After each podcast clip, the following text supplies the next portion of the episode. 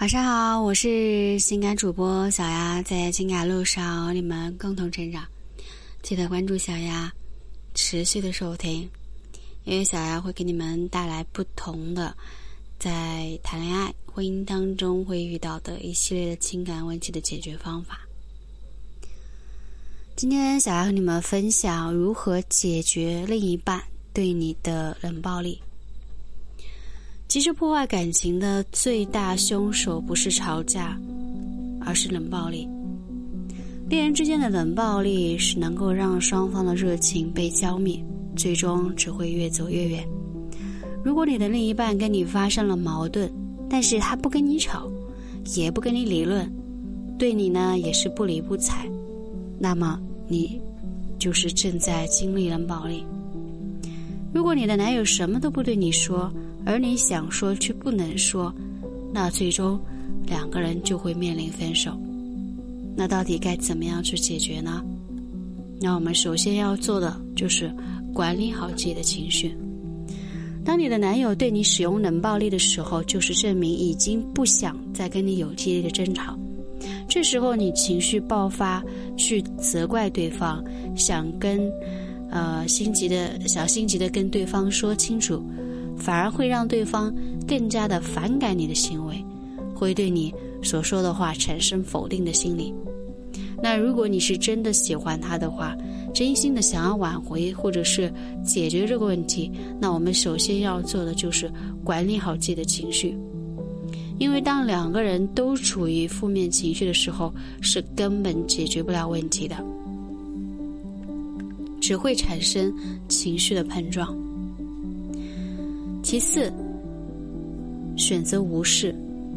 有的男生跟女生发生矛盾之后，男生会说：“我不想跟你吵架”，然后人就消失了，电话也不接，短信也不回。那这时候女生就慌了，就开始主动的去联系他，跟他道歉，然后只能默默的忍受着对方冷漠的态度。可是这样并没有什么用，因为问题并没有解决。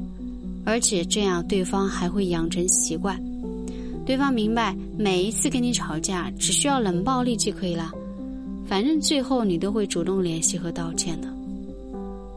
那当你选择无视他的冷暴力，他在心里就会形成一种落差感。这时候他可能会开始胡思乱想，就会开始慌，从而主动的去联系你。所以在面对另一半的冷暴力的时候，最好的方法就是选择视而不见。一旦一个男人觉得把你把控了，就会毫不在乎你的付出，也不在乎你的感受，那这段感情啊有裂缝是必然的。第三点，合理表达我们的需求。当你对男友表达需求的时候，你总是希望他为你做很多事情，他做到了。才证明他是爱你的。可是这样的表达往往容易导致冷暴力，因为你用命令的态度让他做，他没有做到就是不爱你，只会让对方觉得压力很大。事后的直接评价，这些都是对他自尊心的一种伤害。那慢慢的，他就会会去选择使用冷暴力。跟另一半陈述自己的需求的时候，不要抱着男友一定要做到的心态，而只是希望得到他的帮助和支持。如果一个男人真的爱你，他会愿意为你做到他能力范围之内的所有事情，但是前提是不能给对方更多的压力，让对方自愿去做，才会情感更加稳定。